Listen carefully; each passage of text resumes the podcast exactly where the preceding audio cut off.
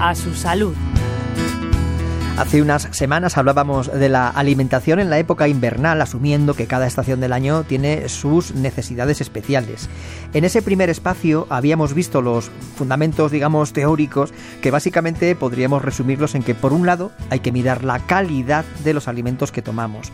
Calidad en el sentido de que sean eficaces para nuestro organismo, es decir, que sean alimentos adecuados para cada situación. Y en segundo lugar, quedamos en que hay que tener cuidado con las dietas universales, ya que cada organismo es un mundo. Pues bien, vamos a seguir hoy con ideas ya más prácticas y para ello volvemos a contar con María Quindelán, experta en nutrición y ciencia de los alimentos y además coordinadora de proyectos y actividades científicas del Instituto Español de Medicina de Estilo de Vida. Primero, el primer paso sería eh, en épocas como estas, ¿no? en las que hace frío y el cuerpo necesita activarse desde el calentamiento interior, ¿no? Es, sentido común energético. ¿Verdad que ahora no nos apetece tanto un helado? Nos apetece más un, guiso de cuchara, ¿no?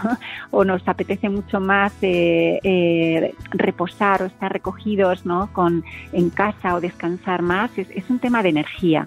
Pero el primer paso que sí que deberíamos hacer en esta condición es reducir al máximo los alimentos que tienen eh, refinados, ¿no? Desde las propias harinas y horneados, como los panes industriales, las pizzas, bollerías, galletas, pasteles, eh, reducir la sal cruda también.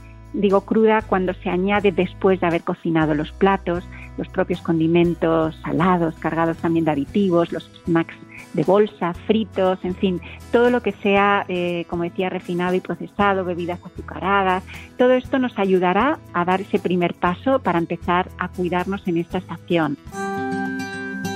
Así pues, los refinados conviene dejarlos un poco al lado, al igual que los platos crudos y fríos. El hecho de usar alimentos crudos y fríos en invierno también ralentizan y enfrían las digestiones.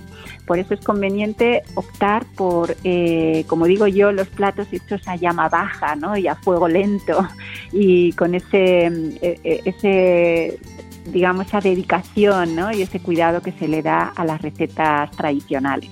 Además, en esta época podemos encontrar alimentos con un poder depurativo importante. En este momento todo lo que son los bulbos y las verduras de raíz, ¿no? de tierra, tipo eh, pues las eh, crucíferas, la calabaza, la cebolla, el hinojo, las setas son muy depurativas también.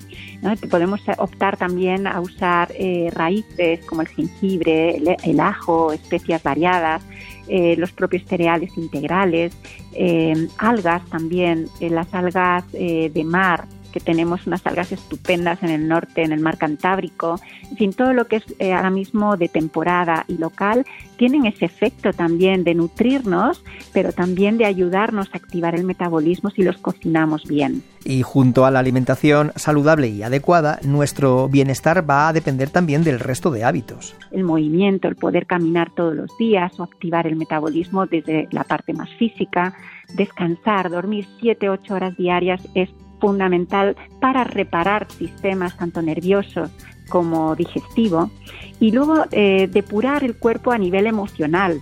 Esto es importantísimo cuando estamos en un proceso también de cambio. No solamente se trata de eliminar alimentos eh, tóxicos, sino también expresarnos ¿no? y hacer, realizar actividades que permitan que, que el cuerpo emocional también se, se depure y se exprese. Esto es muy importante.